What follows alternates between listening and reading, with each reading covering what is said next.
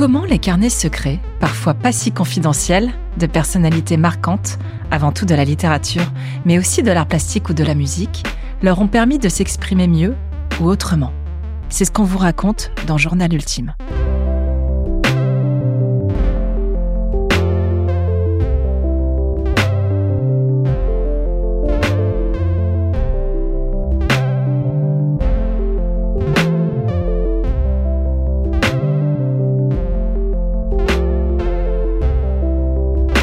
Faudra attendre la mort du premier époux d'Anaïs Nin, sept ans après elle, en 1985, pour découvrir son journal sans censure. En 1966, sa publication originelle avait été soigneusement expurgée, afin que tous les hommes de sa vie ne soient pas trop contrariés. L'enrobage n'avait cependant pas parasité le message. Pour être libéré intellectuellement, il faut disposer entièrement de son corps. Il a été repris avec enthousiasme par les féministes de l'époque, qui lui ont vite reproché d'avoir dépendu financièrement de son premier mari, de trop veiller à paraître la plus jeune et la plus séduisante possible. Mais lorsqu'Anaïs Nin écrivait Nous ne pardonnons pas à une femme de vieillir, elle avait raison. La société nous le prouve encore tous les jours.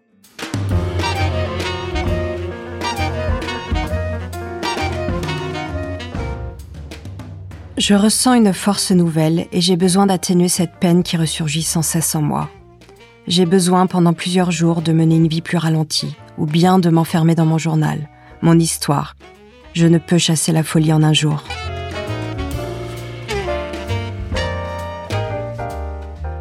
La folie, Anaïs Nin l'a tantôt invitée, tantôt esquivée, tantôt apprivoisée. Ce mélange d'improvisation et de dextérité, tant physique que cérébrale, on la retrouve aussi dans le jazz, une musique à laquelle elle se référait souvent en parlant de son existence. Anaïs Nin a été sacrée reine de l'érotisme féminin un peu par malentendu. Si elle a écrit le célèbre recueil de nouvelles Vénus Erotica, c'était surtout pour subvenir à ses besoins. Et s'amuser avec un genre littéraire, souvent réservé à la jante masculine, qui lui a permis de s'émanciper, tant du point de vue intellectuel que sensuel. Elle est née le 21 février 1903, en France, à Neuilly-sur-Seine plus précisément, du drôle de couple formé par sa mère, chanteuse franco-danoise, et son père, musicien cubain d'origine catalane. Joaquin est un pervers narcissique de haute voltige, qui photographie sa fille lorsqu'il la trouve belle et lui assène qu'elle est laide quand elle est malade.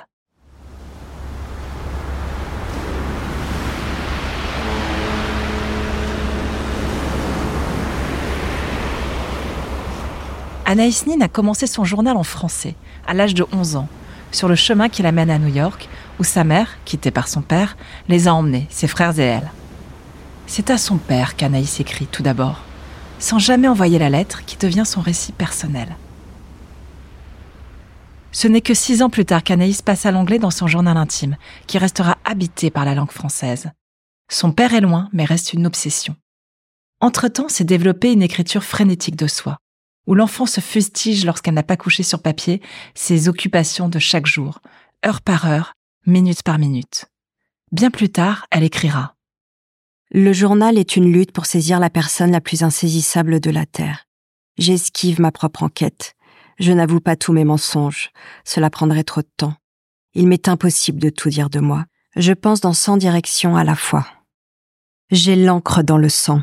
Résume-t-elle joliment coquette et ambivalente Anaïs. Devenue mannequin, elle épouse le sage, gentil et banquier Hugh Geiler, surnommé Hugo. Les parents des mariés, peu convaincus, brillent par leur absence. Elle a 20 ans, pose depuis quelques saisons pour les magazines et les photographes, se sent enfin belle, ou du moins désirée, ce qui est encore mieux.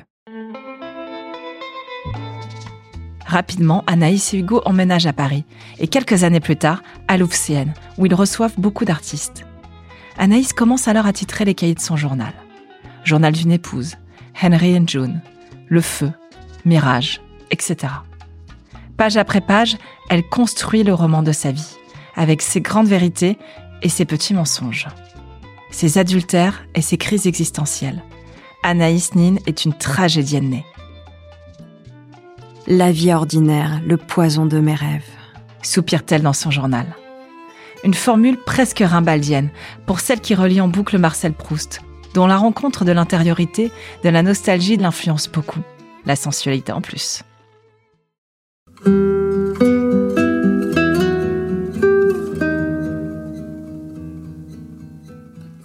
Passionnée par l'œuvre de D. H. Lawrence, elle lui consacre son premier livre, qui ne rencontre aucun succès.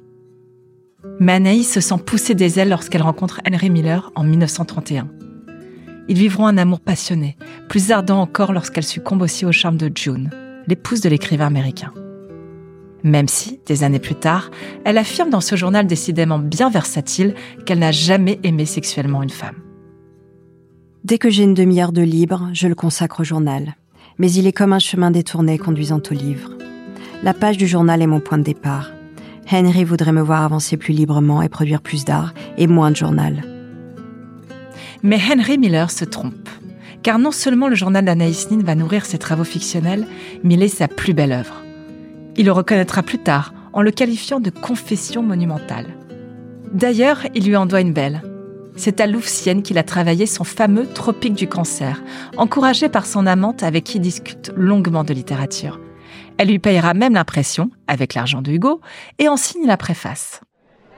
Outre ses nombreuses rencontres artistiques, de Marcel Duchamp à Brassailles, en passant par Jean Cocteau, se manifeste au fil des pages ce rapport à la psychanalyse, lui aussi contradictoire, soumis sans cesse à des transgressions puisqu'elle séduit ses praticiens.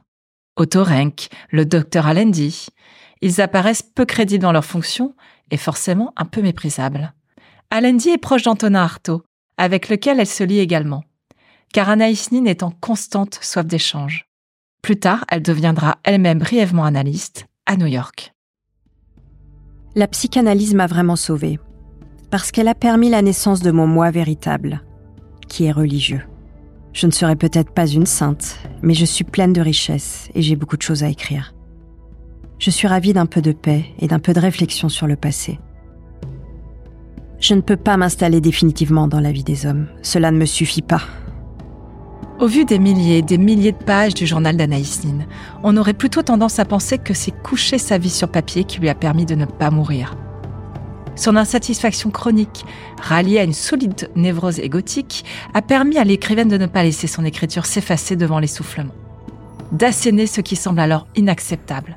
Le féminin est sacré, les hommes doivent s'y soumettre, sans pour autant avoir enrichi Anaïs de leurs connaissances.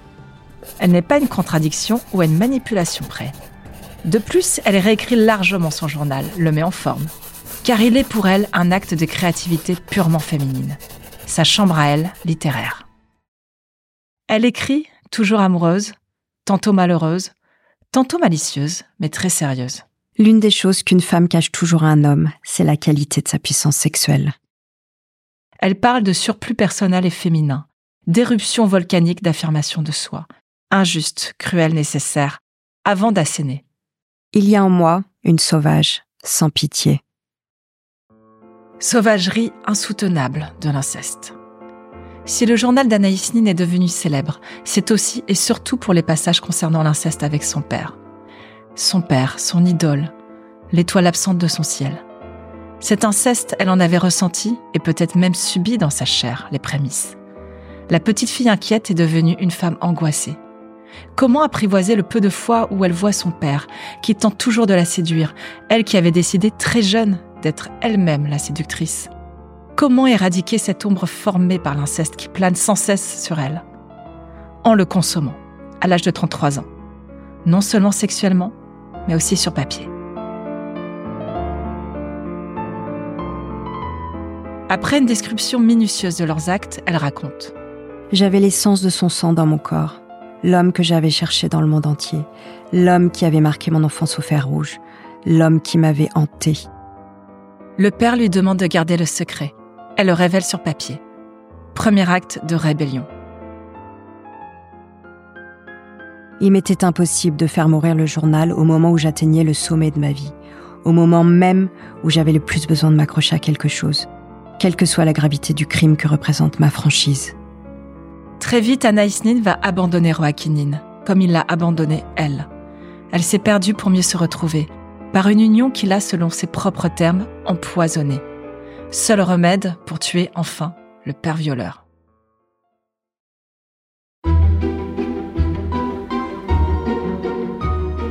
N'en déplaise aux amateurs du registre sulfureux, l'un des passages les plus impressionnants du journal est lorsqu'elle tombe enceinte de Miller, alors qu'elle est toujours mariée à Hugo. Elle accouche d'une petite fille morte-née.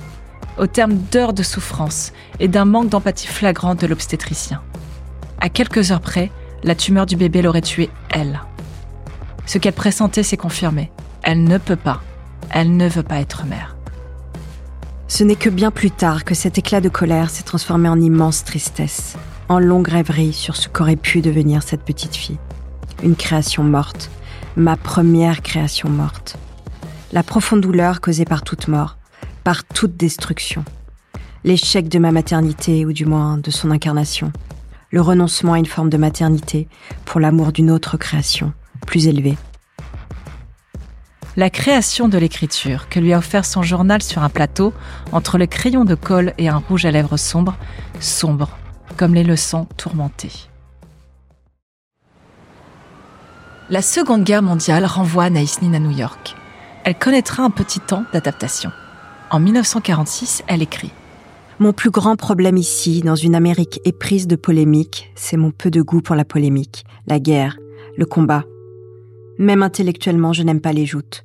Je n'aime pas les marathons oratoires. Je n'aime pas les discussions ni les luttes pour convertir les autres. Je cherche l'harmonie. Si elle n'est pas là, je m'en vais ailleurs.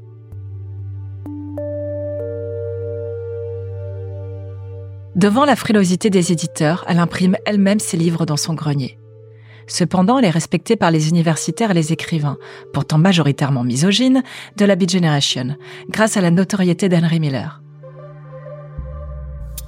Anaïs s'accroche, refusant d'accepter ce qu'elle appelle la pauvreté de la vie, au sens intellectuel du terme. Elle ne devient populaire qu'avec la parution de son journal. Elle commence par partager les cahiers des années 30 parisiennes, qui font évidemment fantasmer l'Amérique.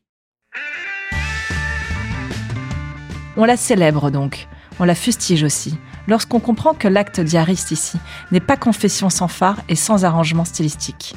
Qu'importe, elle voyage, s'amuse, s'allège, trouve une certaine forme d'harmonie, et sa spiritualité ne cesse de se développer. Mais, au début des années 70, Anaïs Nin découvre qu'elle est atteinte d'un cancer. Le 14 janvier 1977, elle meurt à Los Angeles, veillée par son second époux, Rupert Paul, à qui on doit la version non censurée de son journal.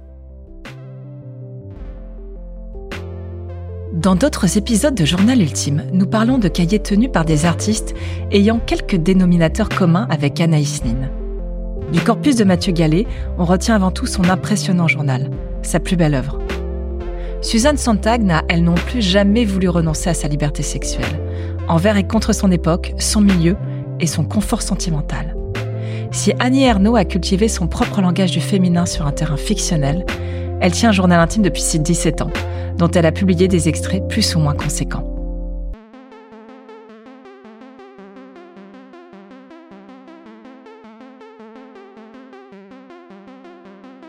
Journal Ultime est un podcast créé écrit, incarné par Sophie Rosemont et produit par Odayo.